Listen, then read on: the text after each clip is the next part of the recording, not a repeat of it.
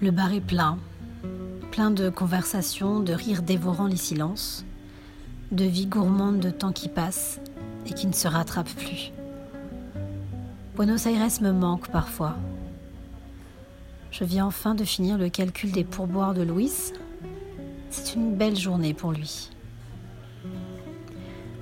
J'en suis heureuse même si j'ai dû m'y reprendre à trois fois.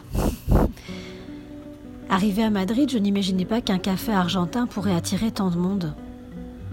Tant de monde et pourtant aujourd'hui, je ne vois que lui.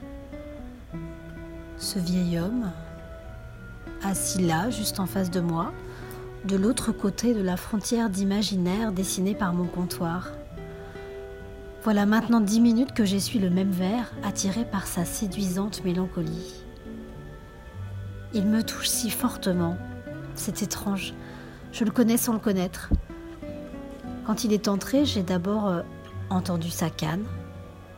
Elle accompagnait chaque pas de ce corps fatigué, prenant le soin de bien heurter une à une les tables et les chaises de la salle. Des faisceaux lumineux naissaient harmonieusement sur la cage brillant de son appui, et il venait délicatement caresser son visage sans qu'il s'en aperçoive. Cette salle était devenue un labyrinthe imaginaire pour ce regard usé par le temps et peut-être par l'excès de bibliothèque. Sa solitude s'est assise laborieusement avec lui, puis il a dégainé une arme indispensable pour rompre ce vertige métaphysique, sa paire de lunettes. Ensuite, il a sorti de sa poche un bout de papier minutieusement plié, et minutieusement, il l'a déplié. C'est une page de journal sur laquelle ses yeux ravivés se penchent au plus près. Il serait trop facile d'imaginer qu'ils essaient de déchiffrer les mots. Non, non, ils s'approchent pour lécher les lettres, les goûter, se délecter de cette saveur de sens, de son.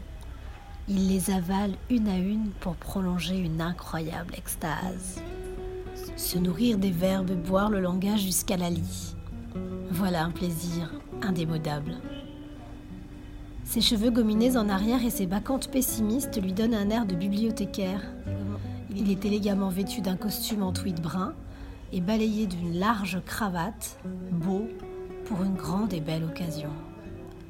Il arrive tout droit sorti d'une époque littéraire fantasmatique où les fables ensorcelantes et ensorcelées disent bien plus sur l'humanité que les petits récits sentimentaux. Cette époque, c'est celle des Nobel, Garcia Marquez, Neruda ou Camus. Mais qui est-il au juste? Un écrivain, un poète? Vraisemblablement un lecteur nostalgique. C'est vrai quoi, qui peut bien découper des articles de presse et les garder dans sa poche? Je ne tiens plus. Je laisse ce verre sur le comptoir et je le rejoins. Bonjour monsieur, pardonnez-moi, je vous regarde lire cet article et... Sa tête s'incline magistralement vers moi en cherchant ma voix.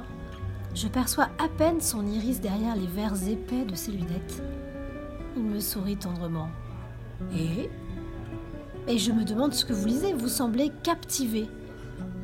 Son sourire s'élargit d'émotion et sa main me tend l'article dans une volonté patentée de partage et de fierté.